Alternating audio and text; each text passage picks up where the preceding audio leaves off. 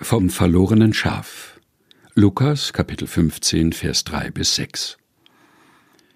Er sagte aber zu ihnen dies Gleichnis und sprach: Welcher Mensch ist unter euch, der hundert Schafe hat, und wenn er eines von ihnen verliert, nicht die neunundneunzig in der Wüste lässt und geht dem Verlorenen nach, bis er's findet?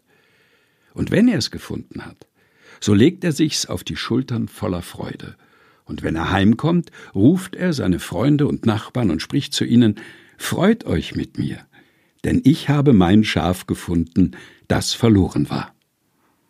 Vom verlorenen Schaf, Lukas, Kapitel 15, 3 bis 6, gelesen von Helga Heinold. Aus der Lutherbibel 2017 der Deutschen Bibelgesellschaft.